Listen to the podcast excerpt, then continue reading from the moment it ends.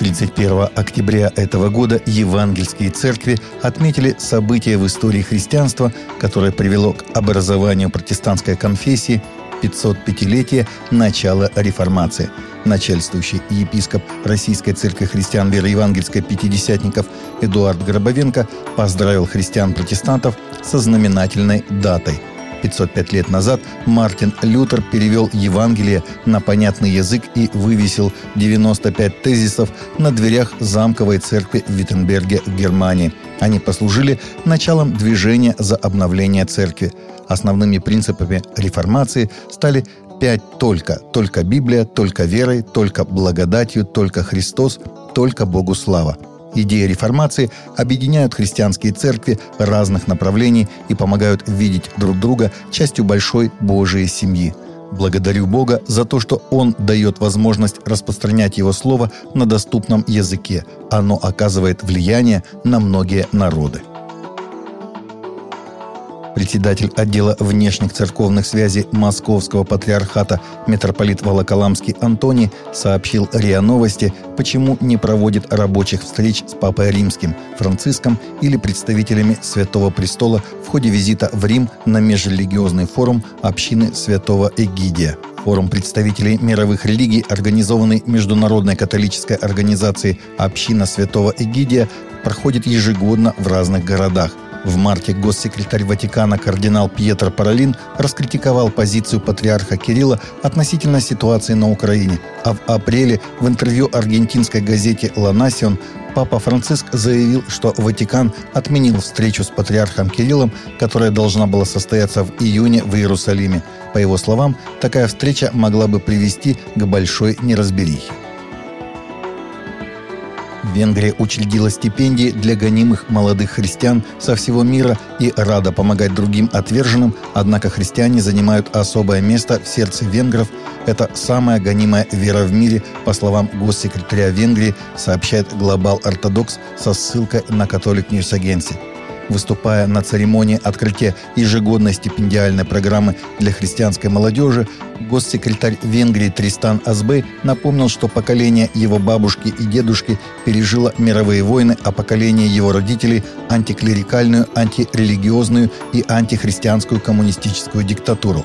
Азбей – государственный секретарь Венгрии по вопросам помощи преследуемым христианам и возглавляет Венгерское агентство помощи, которое координирует стипендиальную программу – в рамках данной программы обучаются почти 200 студентов из Сирии, Пакистана, Ирака, Израиля, Палестины, Ливана, Нигерии, Кении, Эфиопии и Армении. В Нигерии за последнюю неделю исламисты убили 70 христиан в одной деревне и более 100 в двух других, и потому власти признали свою неспособность обеспечить безопасность и готовы вооружать местные отряды самообороны автоматическим оружием, сообщает Кристиан Хедлайнес – Очередная расправа над христианами, устроенная исламистами скотоводческого племени Фулани, побудила, наконец, государственных чиновников признать, что власти не в силах обеспечить защиту населения и пришло время для граждан самим защищать себя, сообщили местные источники. Всего за два дня более 70 христиан убиты боевиками Фулани в общине Гбеджи в нашем районе, сказал Тремур Картью, глава Совета местного самоуправления округа Укум штате Бенуэ. А недели ранее в округе Гума скотоводы застрелили и ранили более ста христиан в деревнях Удей и Елвата, в результате чего тысячи людей в панике бежали из своих домов.